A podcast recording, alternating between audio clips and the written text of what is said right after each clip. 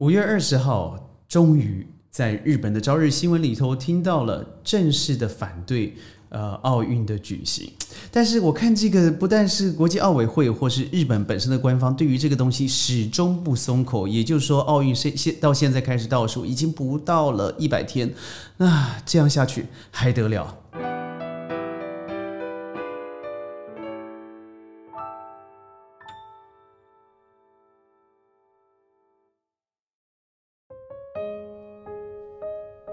欢迎各位加入今天的宣讲会。呃，就如我刚才所说的这个奥运这个问题啊，我在二零二零年初的时候，事实上在我其他的频道里头，小宇宙大学习里头提到了，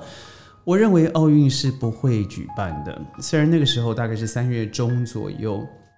嗯，但是国际上上的疫情，欧洲的恶化，再加上日本、韩国本身相继的失守，我那时候已经大胆预言。但只是随着疫情呃疫情开始往下走，随着这个人民开始对于疫情的觉得，尤其是疫苗之后嘛，像看美国呃到了以色列的全面施打，然后欧洲相继的解封，呃，包含土耳其可能在五月底六月初就要真的对他们的 border 开放了。那在全世界这样子的一个氛围里头，日本真的准备好了吗？呃，我比较讶异的是啊，为什么只听到的是民间的力量？因为已经超过最少六成的民众认为，呃，哦，不好意思，已经七成了，六成我记得是在三月初、三月底的时候，呃，在朝日新闻里头所提到的是，将近七成以上的市民已经表明了，我不要东京奥运。反观过去的几次奥运的取消，不外乎都是战争的原因，这也符合了这个国际奥委会，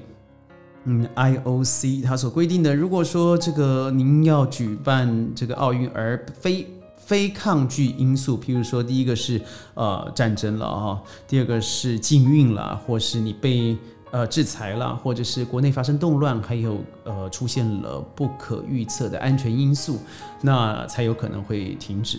但是我觉得现在这样子的一个 COVID-19，它对于世界来说，KO 就以美国总和就已经超过一二次大战，再加上越战的总和了。那这不是一个绝对的安全问题吗？那还有什么需要好好讨论的？于是我就去研究了一下。你想想看呢，我们去了一次这个奥运，大概是选手三万五千人到四万人。而这个参参赛的人手需要有人一起配合，有一些行政单位的，有教教练的，啊，有替补球员的，这加起来也有十到十一万人。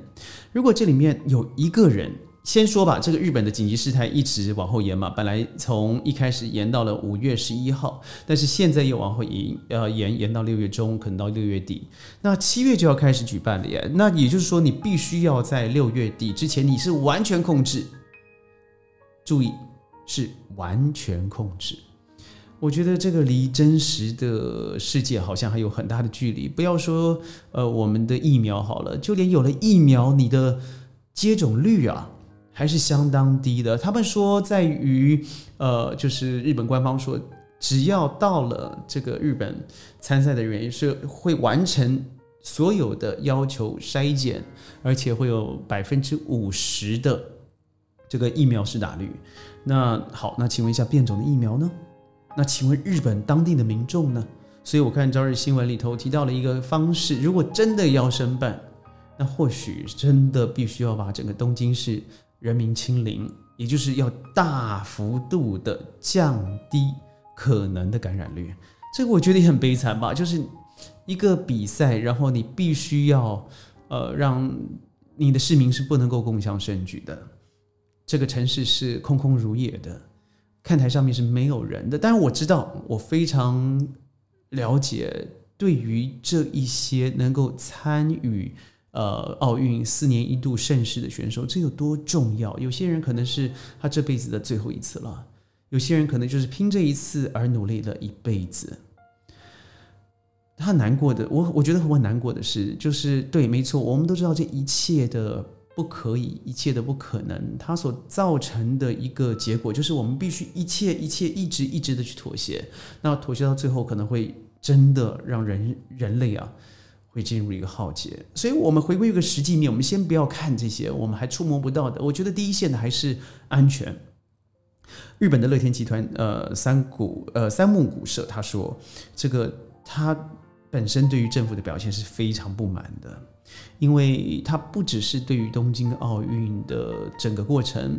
啊，选手的感染就是在传递圣火的时候，他对政府这个朝令夕改，不能够完全的封城，甚至对于疫苗不能友善妥效呃妥善的 能够让让他进入市面，他觉得是非常不可以接受的。他不像是一个大和民族，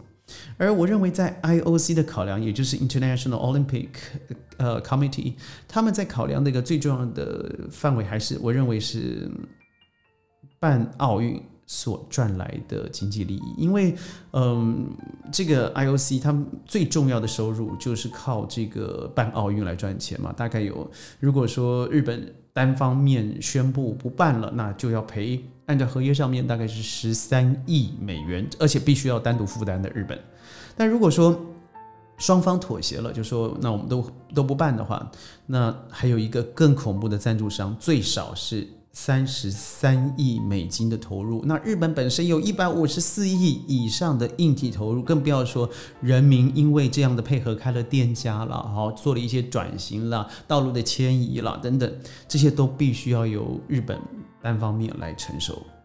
所以，如果这样子加总下去，将近两兆日元的损失，虽然听起来很多，但事实上它并不是一个非常非常非常不可接受的数数值数字哦。但与其你去办，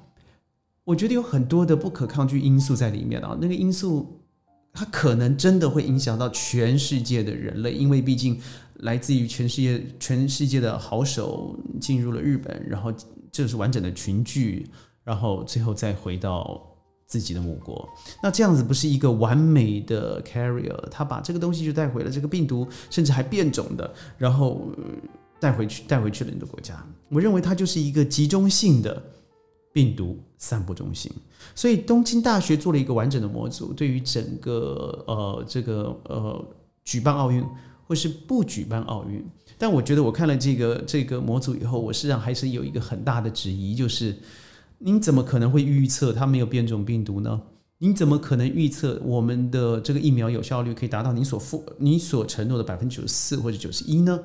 呃，如果说日本到时候是不能够办奥运的，譬如说他根本没有办法解封，譬如说国内根本已经进入了下一次的紧急事态宣言，这些太不可测了。呃，从二零二零年开始延续到二零二一年，所以我很高兴的是，我去年买了一些基基本的这个呃，去去日本的时候买了一些纪念品，因为上面写了一个永远不会办的二零二零嘛，对不对？所以我有这个纪念品。但是我觉得这个保险公司也很可怜，如果他他真的不办的话，这个保险公司也要支付二十到三十亿美金的赔偿。那未来谁敢再去承办这些大型活动呢？对它的负面影响很多，对于 IOC。对于日本，但我觉得最大的伤害是世界上这些优秀的好手。但是现在这个问题，像马来西亚已经从六月一号宣布即将到来的下个礼拜就要完整的进入两周的封城，我觉得好可惜。他如果早做多好，你看看现在的新加坡、现在的台湾、呃日本都没办法脱离这样子的困境。美国的 Serena Williams，她也在考虑是不是要参参加，因为她想带孩子过来。但如果这些美国好手们退赛了，我相信对于整个奥运啊也会顿时光环的。所以我认为